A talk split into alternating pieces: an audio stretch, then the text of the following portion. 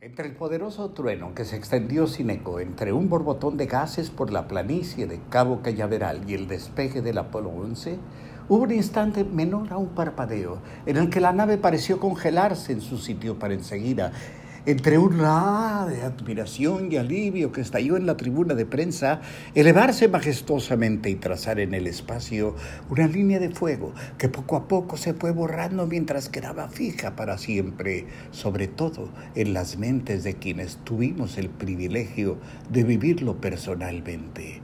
El Apolo 11 cumpliría con éxito su misión de poner un hombre en la Luna.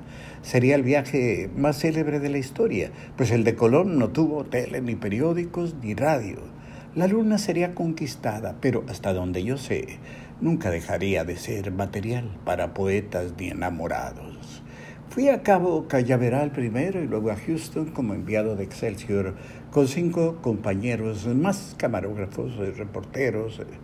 Un año antes, en Novedades, había entrevistado en el Hotel Las Brisas de Acapulco a Neil Armstrong, que tomaba sus últimas vacaciones familiares antes de entrar en la reta final de preparación para convertirse en el primer hombre en la Luna.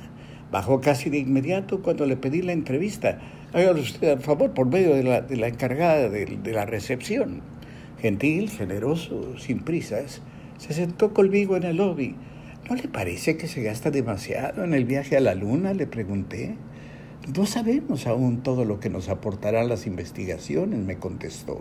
Además, no se olvide que el dinero no se gasta en la Luna. Era verdad, era una cuestión lógica de economía, gastar, distribuir, vitalizar la economía norteamericana, pero sobre todo ganar en prestigio.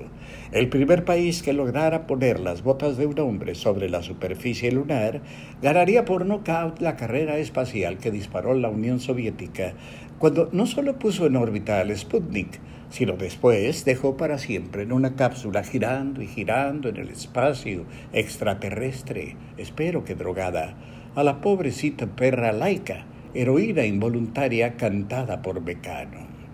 De Cabo Cañaveral volamos a Houston. Cuando aterrizamos ya me buscaban por los altavoces en el aeropuerto. Era Julio Scherer, mi director de Excelsior.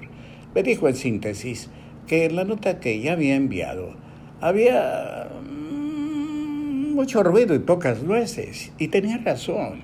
Yo había recurrido a un truco viejo, como ya sabía minuto a minuto lo que iba a pasar. Había redactado la nota y solo había dejado algunos huecos que rellené mientras íbamos al aeropuerto de Cauca Cañaveral. Y ahí mismo en el aeropuerto, pero ya en Houston, me puse a redactar la nueva nota. Por fortuna salió a ocho columnas en primera plana. Otra lección aprendida. Julio. Un paso pequeño para el hombre, un salto gigantesco para la humanidad dijo Armstrong al iniciar su breve recorrido sobre la superficie lunar. No por nada estaba él ahí, ingeniero espacial, piloto de guerra, piloto de pruebas, maestro universitario, astronauta. Y lo que es el destino, ahora mismo que se cumple medio siglo de su hazaña, él no estará.